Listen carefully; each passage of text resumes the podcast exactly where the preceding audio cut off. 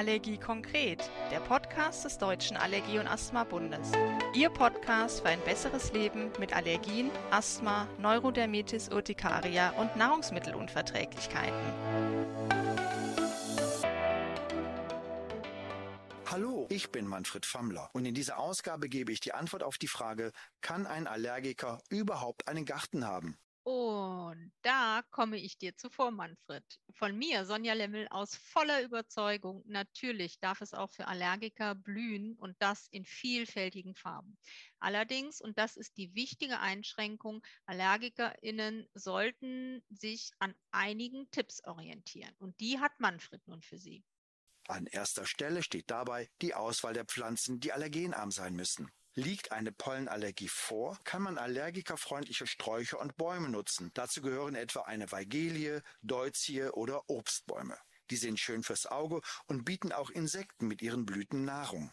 Überhaupt bereiten Insektenblüher Pollenallergikern keine oder weniger Probleme. Sie besitzen meist auffallende Blüten, die manchmal auch schön duften. Die Pollenkörner sind hier relativ groß und klebrig. Da sie nicht den Wind zur Verbreitung brauchen, sondern Insekten dies erledigen, produzieren Insektenblüher nur eine geringe Menge an Pollen. Insektenbestäubte Sträucher, Bäume und Stauden sind daher für die meisten Pollenallergiker unproblematisch. Eine gute Wahl für Allergiker sind Spitzahorn, Weiß- und Rotdorn, Eberesche, Obstbäume und Obststräucher, Berberitze, Schneeball, Hartriegel, Spierstrauch sowie Hortensien und natürlich Rosen. Puh, eine ganz Menge Sträucher und Bäume, die du uns da aufzählst. Und ich als Ernährungswissenschaftlerin und Hobbygärtnerin möchte auch noch was ergänzen ähm, ein dekorativer Gemüsegarten mit zum Beispiel Fenchel, verschiedenen Blattsorten, äh, Blattsalatsorten, ähm, Artischocken, Rosenkohl, Blumenkohl, Buschbohnen, Radieschen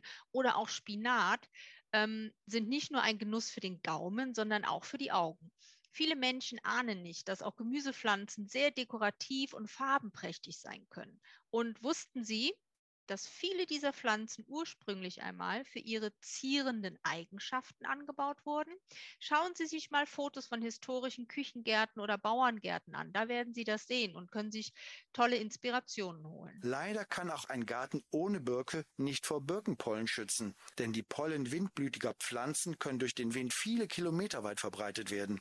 Häufig sind es also weiter entfernt stehende Bäume, die für Beschwerden sorgen. Doch auch hier habe ich ein paar Tipps. Hecken oder Sträucher können als Windschutz und somit als natürlicher Pollenfilter wirken. Da sich in einer solchen Hecke die Pollen verfangen, sollte sie von einem Nichtallergiker beschnitten werden oder aber nach einem lang anhaltenden Regen oder nach dem Besprengen mit Wasser. Und da komme ich wieder ins Spiel. Ich bin ein großer Fan von Totholzhecken. Diese schützen genauso vor Pollen wie die grünen Vertreter und darüber hinaus locken sie viele Insekten an, gerade die, braucht es ja im Allergikergarten, wie Manfred es eben erklärt hat. Honigbienen, Wildbienen, Hummeln, Wespen, Schmetterlinge, Schwebfliegen und Käfer bestäuben unsere Pflanzen. Also müssen wir ihnen Lust machen, bei uns zu wohnen.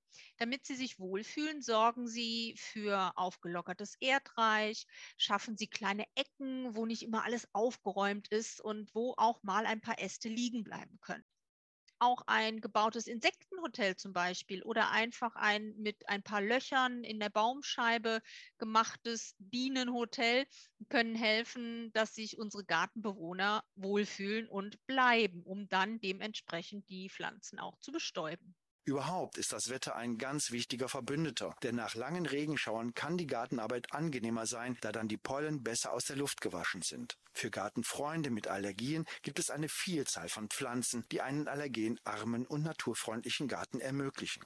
Von Frühblühern über Kletterpflanzen, Stauden, Sträuchern, Bäumen und Kräutern haben wir im Internet unter allergien-im-garten.de eine Übersicht zusammengestellt. Was ist allerdings mit den allseits beliebten Olivenbäumen? Da sieht es schlecht aus, denn Olivenbäume können eine Pollenallergie auslösen. Sie sind windblütig und daher auf das Verteilen ihrer Pollen in großer Stückzahl angewiesen. Zudem können Menschen mit einer Olivenpollenallergie auch auf Eschen reagieren und umgekehrt, da sie zur gleichen Pflanzenfamilie gehören. Augen auf beim Pflanzenkauf lautet daher unser Motto. Viele Pflanzen, die bei uns als neue und besondere Arten aus anderen Ländern in den Verkauf kommen, können Allergien auslösen. Zudem besteht die Gefahr der Verbreitung invasiver Pflanzen, also Arten, die heimische Pflanzen verdrängen und die aus den Gärten heraus in die freie Natur gelangen können. Auf der sicheren Seite ist man daher mit Obstbäumen und Sträuchern. Darüber hinaus profitieren Sie als Mitglied natürlich von unserer individuellen Beratung und unserem Expertenteam. Wir freuen uns auf Ihre Anfragen und Anregungen zum Thema allergikergerechter Garten. Tschüss und auf Wiedersehen. Hören Sie mal wieder rein.